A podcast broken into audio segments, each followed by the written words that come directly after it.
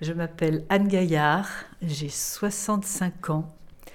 Je vis maintenant en Basse-Bourgogne, dans une euh, vieille ferme qui n'est plus une ferme parce qu'il n'y a plus d'animaux dedans.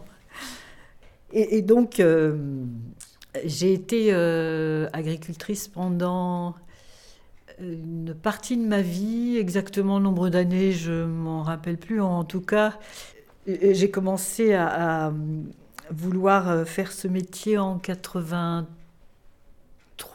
Et euh, en fait, mon, but principal, c'était de vivre à la campagne. Et, euh, j'hésitais entre euh, être infirmière, institutrice ou, ou, fermière. Enfin, je disais à l'époque, pourtant il n'y a pas si longtemps.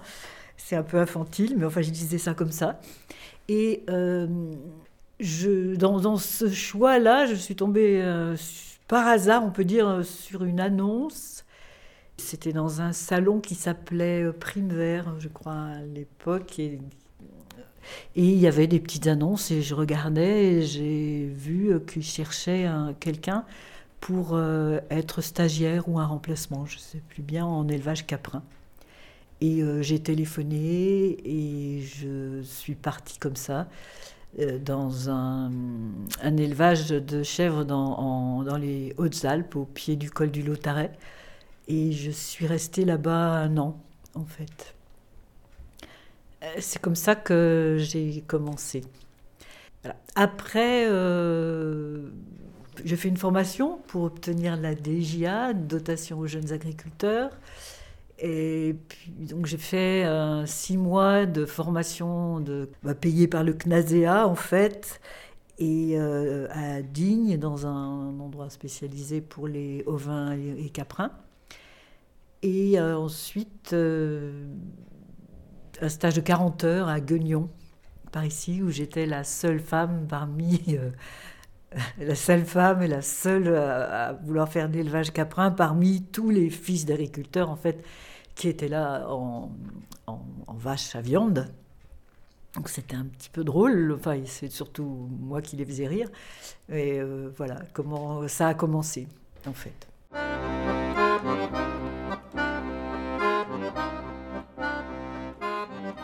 Mon grand-père était agriculteur à la Roche-Vineuse, pas loin de Mâcon. Euh, plutôt viticulteur, mais moi j'ai connu, je l'ai connu. Il avait, il était, il avait des vaches, il y avait des lapins, il y avait des, cochons. Et en fait, c'est euh, pour moi, je pense que l'agriculture, c'est vraiment un attachement euh, de racines. J'ai pour cet endroit, pour mon grand-père, pour la maison de mon grand-père, pour cette euh, supposée vie-là, parce que forcément on la fantasme hein, quand on n'est pas complètement dedans. Et pour mon père, qui est, resté attaché aussi, euh, qui n'a pas été agriculteur, mais qui est resté très attaché, j'ai donc un attachement, j'ai quelque chose d'affectif qui est, lié à la fréquentation des, animaux, des troupeaux et de, la relation à, l'élevage, en fait. C'est quelque chose d'assez inexplicable, mais qui est ancré dans, dans ma, mon rythme de vie, en fait, le lien, j'allais dire l'amitié, à, la proximité, voilà, c'est le mot que je cherchais, des, des animaux. Alors après ça, c'était le stage de 40 heures pour avoir cette fameuse dotation et pour avoir aussi droit à, s'inscrire à la MSA, avoir le, la SMI, surface minimum d'installation, ça, il faut faire ce stage de 40 heures. Et donc, euh, par contre, la formation euh, à Digne, il y avait d'autres filles, on était, c'était assez mixte. Il y avait beaucoup de, d'ovins, de, gens des Alpes-Maritimes qui s'installaient en, en, comme bergers voilà, on a donc fait une formation assez. Euh, autant dire que moi qui n'étais pas très bonne ni en maths ni en physique, ni à l'école, enfin, euh, tout ce qui est amendement, engrais, tout ça, ça m'a pas passionné, j'en ai aucun souvenir. On avait par contre euh, des formations en fromagerie. Je ne peux pas dire que ça a été significatif dans mon parcours, en fait, cette formation. Et si ce n'est un contact avec ce milieu, en fait. Il y avait beaucoup de néo-ruraux, Je dis ça entre guillemets parce que on, vient finalement plus ou moins de, générations lointaines du monde paysan. Et euh, donc, donc voilà, c'était très sympa. C'était, oui, c'était une formation assez sympa. Je m'y suis plus.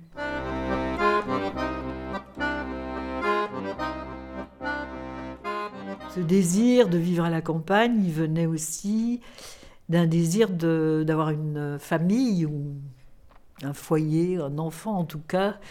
Euh, ça, c'était déterminant. Et je ne voulais pas euh, avoir euh, d'enfants en ville. J'habitais Paris en fait à l'époque. Et je me souviens d'une image marquante d'une maman qui poussait son enfant dans une poussette à l'époque au ras du sol, derrière un bus qui a démarré. Et euh, donc les, les effluves d'échappement euh, dans la tête de l'enfant. Et je me suis dit, oulala, je vais, je peux, je vais pas faire ma vie ici, quoi. Donc, euh, il y a eu cette étape-là. Il y a eu l'étape de la rencontre avec l'homme qui a été le papa de, notre enfant, et qui est le papa. Et euh, du coup, lui aussi en avait marre. Euh, il était euh, électricien à l'Opéra à Lyon. Il, voulait changer aussi. Donc, on avait ce projet de s'installer, de faire quelque chose. Donc, dans la foulée, j'ai entamé cette formation pour pouvoir avoir les diplômes, installée en tant qu'agricultrice.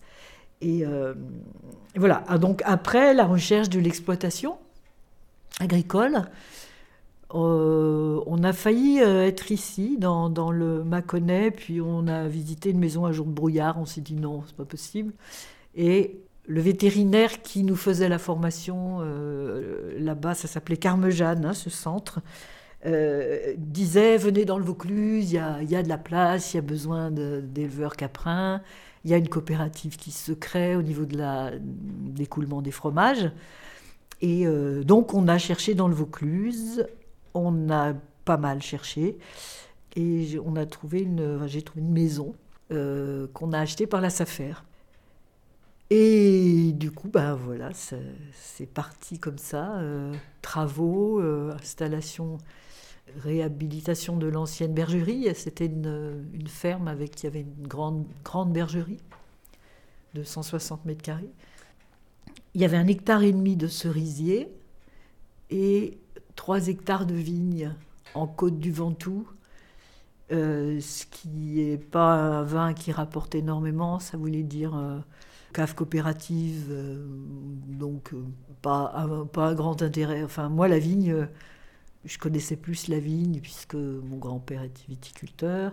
Mais moi, un pied de vigne, plus un pied de vigne, plus un pied de vigne, vraiment, ça me rasait total. Voilà, donc par la suite, on a arraché la vigne et on a vendu les droits de plantation ce qui nous a fait un peu de sous. Et en fait, on a démarré avec une année, euh, je ne sais pas si on peut dire blanche, je ne sais pas comment on peut appeler ça, sans aucun revenu, parce que euh, au niveau sanitaire, démarrer avec des chevrettes, donc euh, des, petites chèvres pas en lactation, c'était plus sûr, d'après l'idéal et les vétérinaires, que démarrer avec des chèvres qu'on aurait rachetées à d'autres plusieurs élevages du coup, pour constituer le troupeau. Donc on a démarré avec des 72 chevrettes en fait, des chamoisés.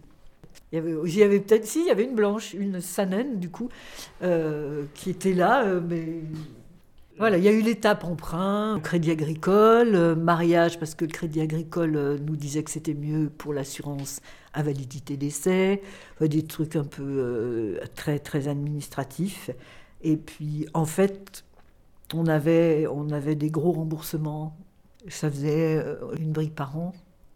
Euh, d'autant plus que dans nos calculs, donc du coup avec le crédit agricole pour obtenir les prêts, tout ça, on te, demande de faire des calculs euh, théoriques sur la quantité de lait produit mmh. et, et le nombre transformé en fromage, qu'est-ce que ça peut faire comme argent.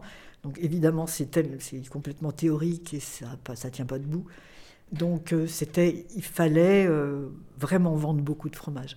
On n'était pas les premiers arrivés parce qu'il y avait toute la vague avant de retour à la terre d'après 68. Et euh, donc pour commercialiser autant de fromage, ça a été hyper compliqué en fait. Il y avait un élevage juste de l'autre côté de la montagne, mais eux, déjà depuis, là depuis longtemps, avec peu de remboursement. eux, ils avaient déjà bien pensé leur truc. Ils étaient vraiment deux à bosser. Euh, sur, euh, ils, ont, ils avaient une petite maison qu'ils avaient construite. Enfin, ils avaient fait quelque chose de bien plus rationnel que nous. Parce que, en fait, euh, Patrick s'est lancé dans refaire totalement toute la maison. Donc, il n'était absolument pas disponible, ni en avait envie, d'ailleurs, je crois, de, s'occuper des chèvres. Donc, 72 chèvres à une personne seule, c'est énorme, en fait. On considère que 40 chèvres pour deux, c'est bien niveau qualité de vie et, et revenus. Euh, euh, voilà, donc euh, on a construit la fromagerie, on a construit.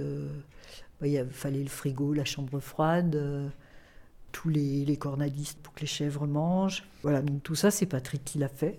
On a eu des aides pour ça, financières, justement, puisqu'on avait la DGA, on avait droit à une subvention pour la chambre froide, une, subvention pour, pour je ne sais plus quoi d'autre. Euh, donc voilà, une fois que tout ce, bel outil de travail a été fait, euh, il y avait un quai de traite, euh, traite rayeuse électrique, pas tout de suite, mais après. En pic de lactation, j'avais 300 fromages par jour à écouler, donc c'est quand même énorme.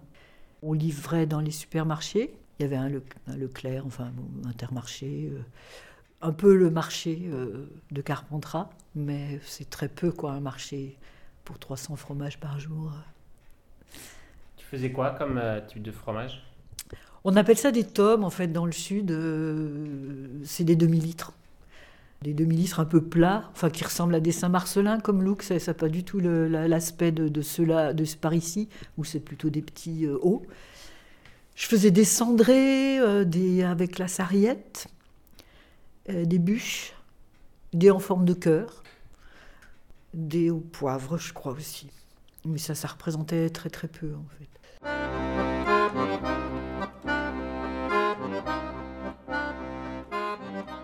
Euh, donc il y a notre fille qui est née hein, à ce moment-là. Donc en plus, il y avait notre enfant.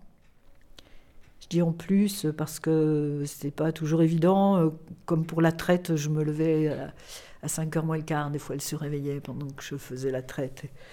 J'avais pas trop de relais à ce niveau-là, donc ça n'a pas été euh, hyper simple. Mais je pense qu'elle en a eu des bons souvenirs. Moi, j'ai vraiment aimé ce moment de ma vie, en fait.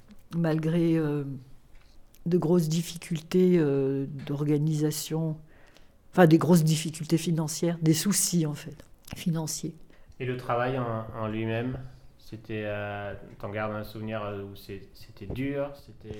Oui, c'était épuisant, mais c'est pour ça que j'en garde un bon souvenir. Non, enfin, je plaisante sur moi-même, mais c'est vrai que j'aime bien. Euh, c'est astreignant en fait. Quand on est tout seul pour assurer une traite le matin, une traite le soir, c'est astreignant parce que dès qu'on dépasse d'une demi-heure, elles se mettent à, hurler que, parce qu'on est en retard. Mais J'en ai pas du tout un, mauvais souvenir. Au contraire, comme je disais au début, quoi, ce contact avec les, bêtes, j'ai vraiment, je me suis régalée. En fait, je me suis régalée dans ce, dans ce moment-là de. Comment vous les nourrissiez? On était tout en hors-sol, donc c'était tout nourri à l'intérieur. Je, les sortais uniquement quand on sortait le fumier. Et euh, voilà. Alors après, euh, oui, donc je peux dire, euh, j'ose le dire, parce que j'en suis pas très fière maintenant, en fait, c'est que c'était tout nourri au foin, donc forcément la rentabilité, euh, et ça faisait baisser la rentabilité parce qu'il fallait acheter le foin. Mais aussi, après, la bergerie était grande, elles avaient de l'espace, c'était ouvert sur l'extérieur. J'ai pas eu l'impression qu'elles étaient malheureuses en fait dans, cette stabulation. Elles étaient bien soignées, enfin, elles mangeaient volontiers. voilà, il y avait. J'ai pas eu, euh, oui, j'ai pas eu le sentiment euh, de que qu'elles souffraient en fait.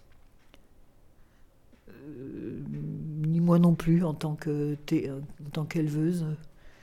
La, la difficulté, ça ça a plus été pour moi d'accepter. Bah, en fait, les animaux, c'est assez implacable. Dès qu'on fait une erreur, ça pardonne pas. Dès qu'on a un moment de, d'inattention ou même de, je dirais, de légèreté sur un symptôme qu'on pourrait voir ou quelque chose qui pourrait nous alerter. Euh, il, faut, il faut être vigilant en fait. Euh, parce que voilà, une, bête peut tomber malade. J'ai eu quelques symptômes un peu étranges au tout début. Je donnais des granulés à mes chevrettes. Je ne sais pas trop ce qu'il y avait dans ces granulés. Euh, elles n'étaient pas en lactation, du coup, oui, j'ai donné ces granulés. Euh, en, fait, c'est fou parce que j'étais totalement ignare de tout ce qui pouvait être euh, environnement, bio, recyclage. Enfin, mais j'étais d'une, j'étais toutes ces informations étaient absentes de, ma connaissance et même de mes préoccupations en fait. Et du coup, si c'était à refaire, euh, je crois que je ferais totalement autrement.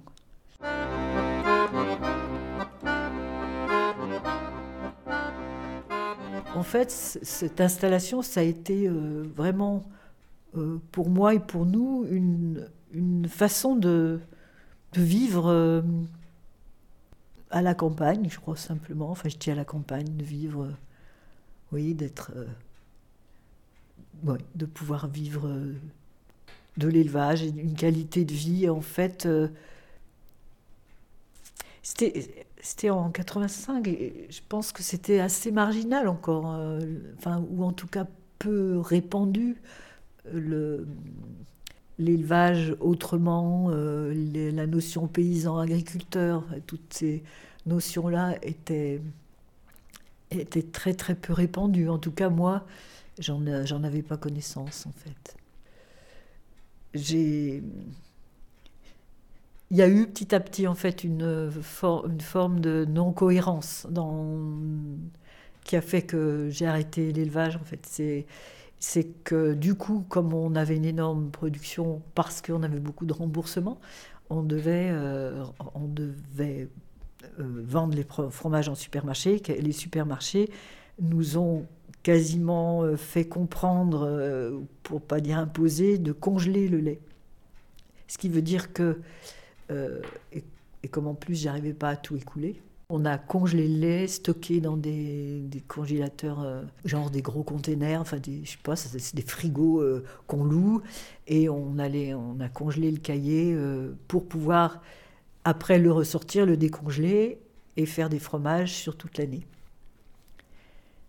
Ce qui était, euh, voilà, a priori, bon bah il n'y avait aucun conservateur ni rien du tout, c'était juste la congélation. Mais après retravailler du, du cahier congelé, il y avait des, ce qu'on appelle du poil de chasse, des mauvaises moisissures qui se développaient. C'était beaucoup plus compliqué à, travailler. Ça faisait pas une jolie pâte.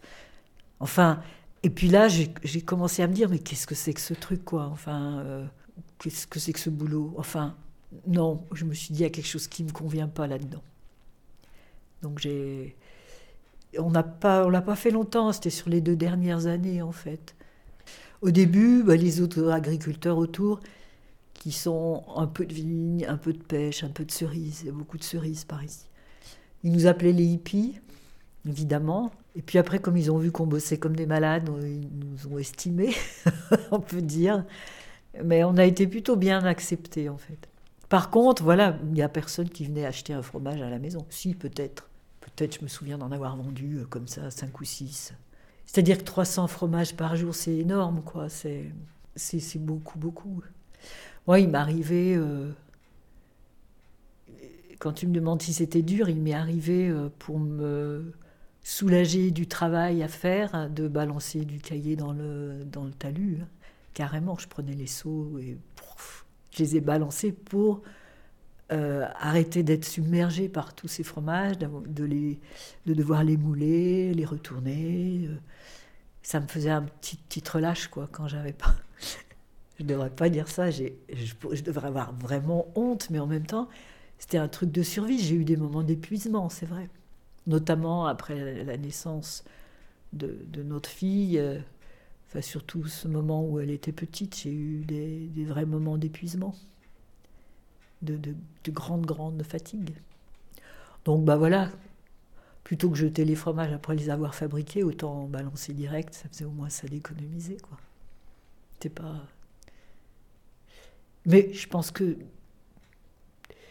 toute personne a pu connaître ça. Enfin, je pense. Hein. Bah, c'est de la surproduction, en fait. Quand on y réfléchit, euh, c'est ça, quoi. Comme je disais, on n'était pas les premiers ni les seuls. Et euh, il, fallait, il fallait vraiment se battre pour garder sa place, en fait. On, livrait vraiment pas beaucoup. Je peux dire qu'on livrait, quoi, euh, par semaine, six petites cagettes de 12. Enfin, c'était vraiment rien du tout. Je me demande, avec le recul, je m'en souviens pas, je me demande ce qu'on a fait de tous ces fromages en fait. Mais bon, on y est arrivé, j'en ai quand même pas balancé tant que ça, ça me pose question.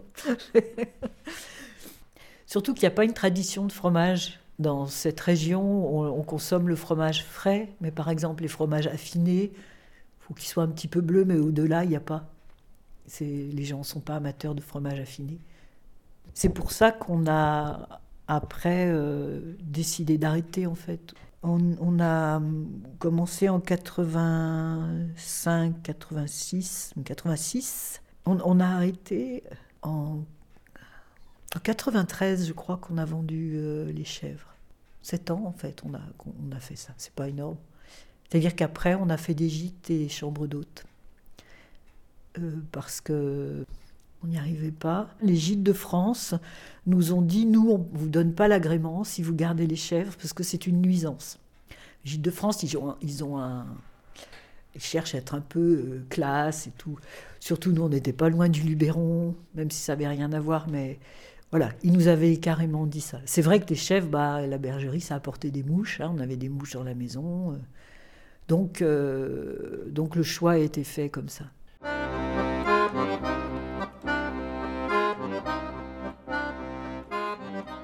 Quel était ton rapport avec le fait euh, qu'il a fallu aussi euh, envoyer des chevreaux mâles, j'imagine, euh, à l'abattoir mm. ou l'engraisseur Tu te souviens de ça?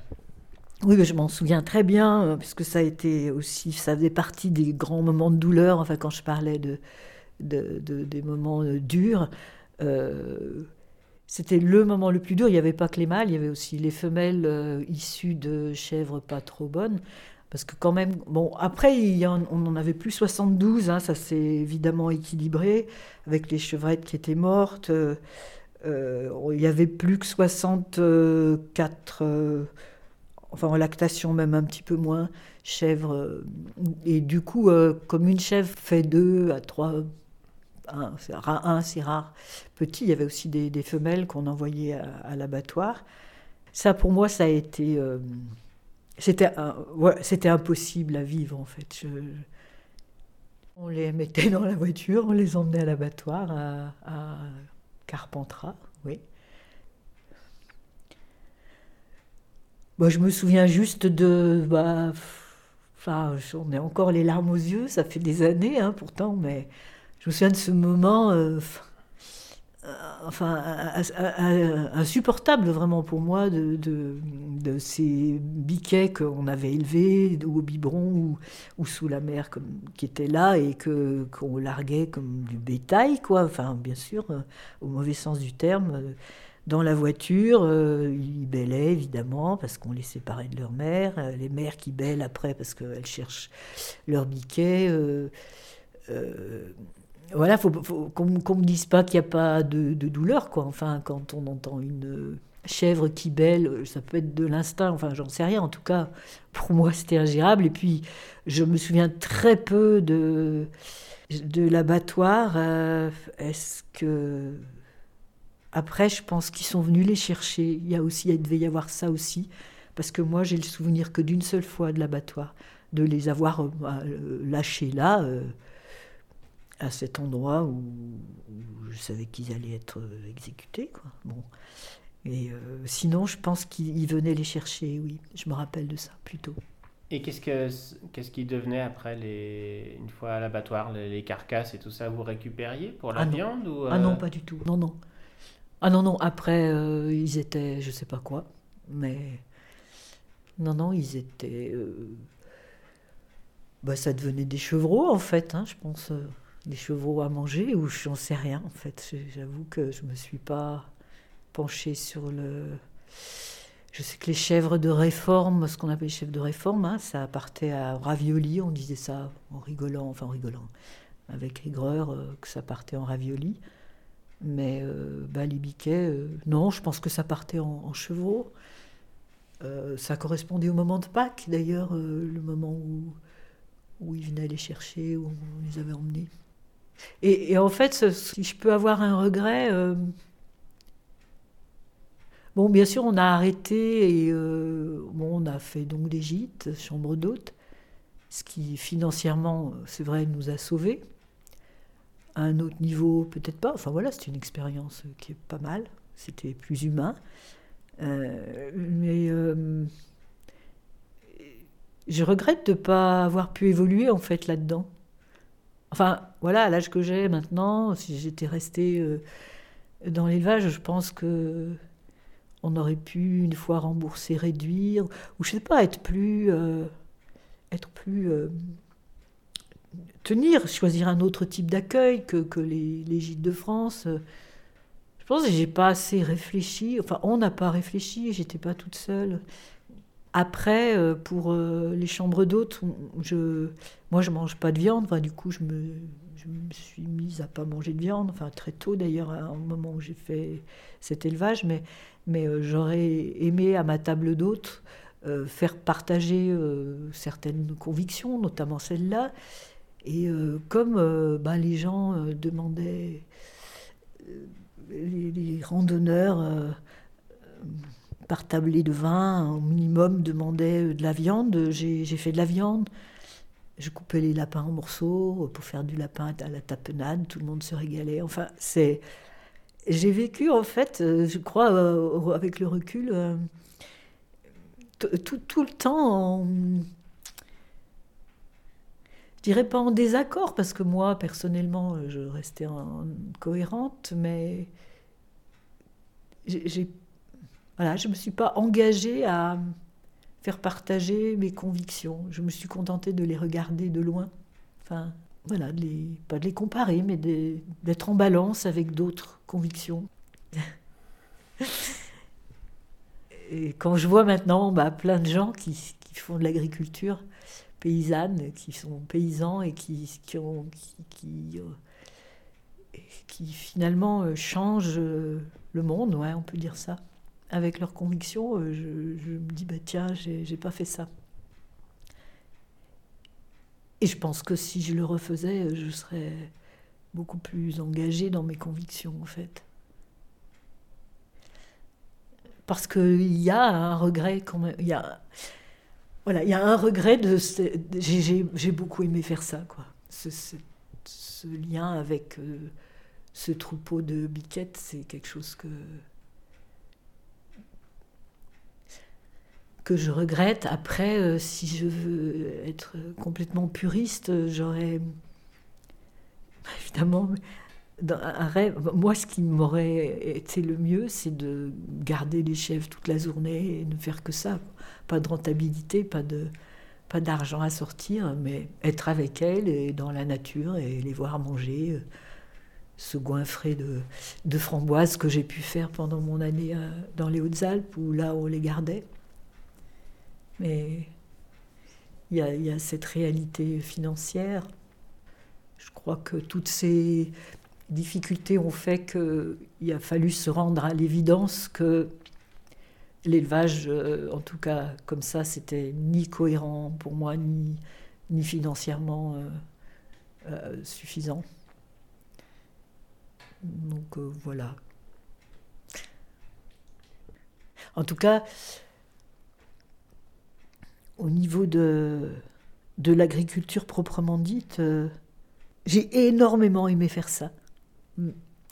Et, je continue à en avoir un, super souvenir. Et il, aurait juste fallu euh, que, ça soit plus plus réfléchi en fait, mieux pensé. Pas penser euh, au niveau, euh, pas penser avec le crédit agricole et, ceux qui nous aidaient dans une théorie de, de finance, penser entre nous, mais, mais, je pense que voilà, on était.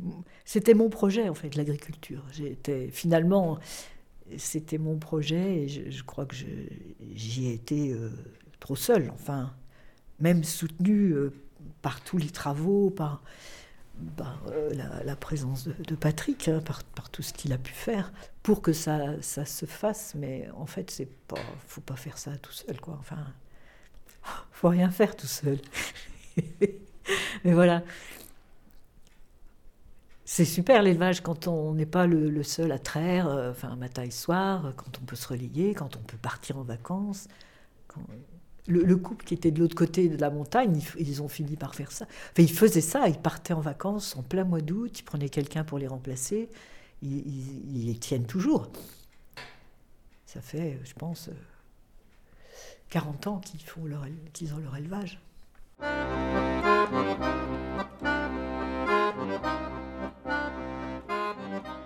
Je retourne euh, dans les Hautes-Alpes, pas souvent, mais je retourne dans l'élevage où je suis restée un an, où j'ai fait mon, stage. J'y suis allée d'abord comme, euh, comme stagiaire et puis aussi comme remplaçante. Enfin, je suis restée stagiaire un an. Ça les arrangeait bien parce qu'ils n'avaient pas de quoi se payer euh, de la main-d'œuvre. Mais j'y retourne. Ils ont maintenant des gîtes et eux, ils ont leur laboratoire. Ils transforment leurs animaux eux-mêmes en, viande des grisons, en, raclette, je ne sais pas ce qu'ils font exactement. Enfin, et voilà, j'y retourne. Je pense qu'il y a des gens qui font maintenant beaucoup plus, qui sont beaucoup plus justement en cohérence par rapport à, ce que j'ai pu tenter de l'être. J'ai pas de regard. Euh, je garde. Je, ne sais pas si mon regard a tellement évolué en fait. Par exemple, je, suis tolérante. Là, il y a des vaches en bas de chez moi, dans le pré. Je, suis tolérante face aux gens qui, qui n'ont pas la conscience ou qui se donnent pas les moyens de, de, faire autrement. Enfin, les élevages traditionnels, je, les trouve euh, sympas avec leurs bêtes, en fait. Je les vois passer, euh, comme ils leur parlent, comme ils les appellent, comme ils les changent de près sans arrêt. Enfin, je, les trouve euh, respectueux, en fait, de leurs animaux. Après, ben oui, j'en ai croisé un l'autre jour qui, pesait euh, un animal pour, pour l'emmener à la boucherie. Et, et ça continue à être quelque chose que, que je ne vis pas mal, je vis mal, je ne je peux pas vivre. Enfin, c'est. J'ai pas de réponse à ça, en fait. J'ai pas de réponse. Je pense qu'il faut. Euh, on ne peut pas abolir l'élevage euh, pour multiples raisons. Je vois les, les prés comme ils sont entretenus, les haies, enfin, je me dis si tout, tombe en friche, l'état sauvage, oui, pourquoi pas. Euh. J'en sais rien, j'arrive pas à y réfléchir toute seule en fait. Faudrait que je me penche sur la question. Mais en même temps, ma réponse c'est que j'ai aimé euh, fréquenter ce troupeau. Alors bien sûr, c'est, on peut dire c'est égoïste, hein, j'ai aimé. Euh, parquet. Euh, j'ai aimé, je sais mettre des oiseaux en cage. J'ai aimé entendre un canari. Enfin, bon, c'est sûr. J'ai rien contre les gens qui mangent de la viande. Je les comprends. je, je, je, vais me, je vais réfléchir. non, non, mais faut, il faut que je, réfléchisse à ça parce qu'il y a des gens maintenant qui nous posent la question. Et et, c'est des actes politiques, en fait, maintenant. Des choix de vie. oui, on n'a pas besoin de manger de viande, oui. Je sais pas, en fait, j'ai un grand blanc, mais, mais ce n'est pas, euh, pas une question qui m'est indifférente, en fait. J'aimerais bien arriver à me, à me formuler pour moi-même un argument, en fait. Je dirais à pouvoir argumenter que, que ça me paraît impossible que l'élevage disparaisse. Voilà, simplement, en fait. Je, ne je rêve pas d'un monde sans élevage, d'un monde sans rapport aux animaux, euh, aux, troupeaux. Voilà, donc, donc euh, J'en suis encore là maintenant.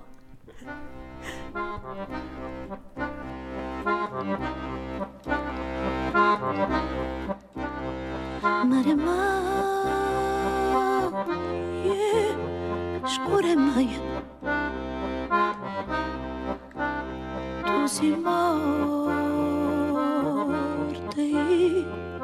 touch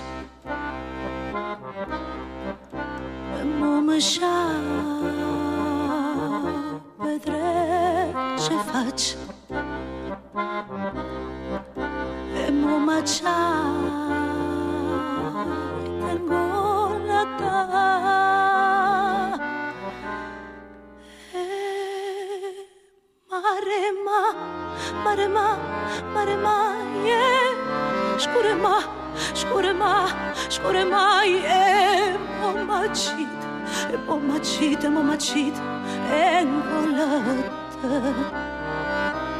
E, eh, mare ma, mare ma, mare ma e, scure ma, scure ma, scure ma e, momacit, e momacit, e momacit, engolată.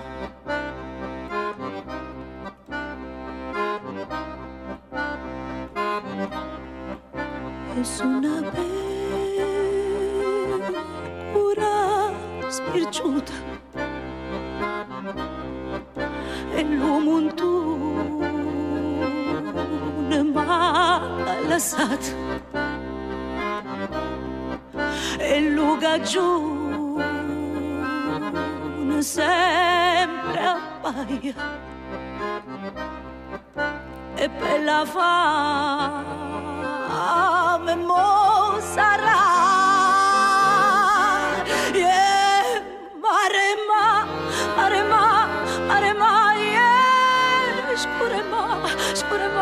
Σκορε μάι, μοματσίτ, μοματσίτ, μοματσίτ, εγκολέτε. Μαρεμά, μαρεμά, μαρεμά, σκουρε μα, σκουρε μα, σκουρε μα, μοματσίτ, μοματσίτ, μοματσίτ, εγκολέτε.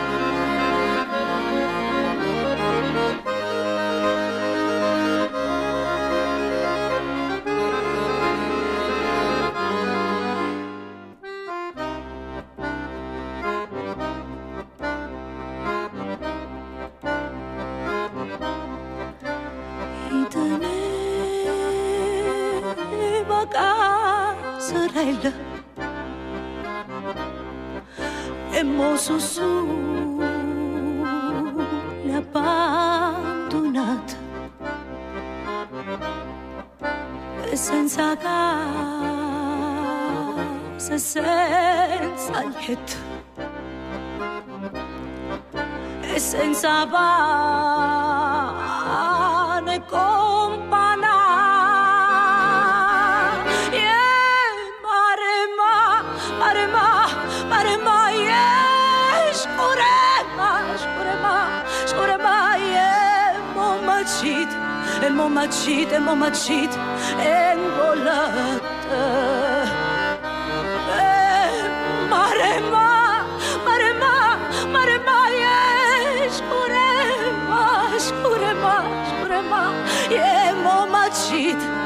Mamacita, mamacita, empolada.